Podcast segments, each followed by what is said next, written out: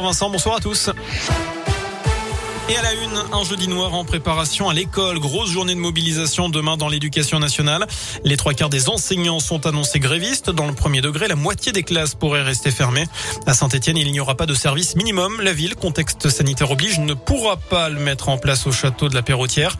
Les professionnels de l'éducation nationale dénoncent la gestion de la crise sanitaire et les différents changements de protocole.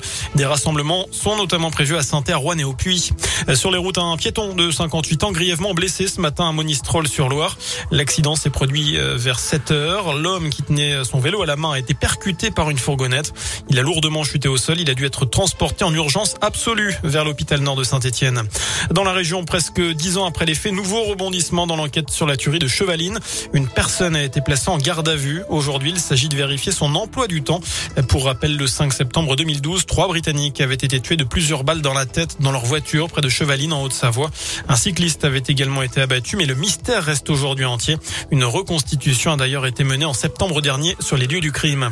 Par ailleurs, notez qu'un pôle judiciaire dédié aux affaires non élucidées va justement ouvrir à Nanterre le 1er mars prochain, ces fameux cold cases. C'était une demande de nombreuses familles de victimes, mais aussi de magistrats et d'enquêteurs.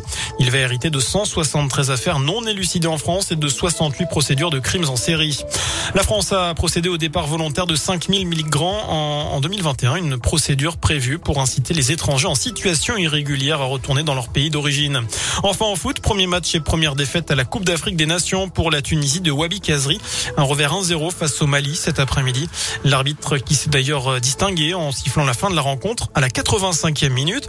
Il est finalement revenu sur sa décision, sauf qu'un nouveau coup de sifflet final a retenti alors qu'il restait une dizaine de secondes à jouer dans le temps réglementaire.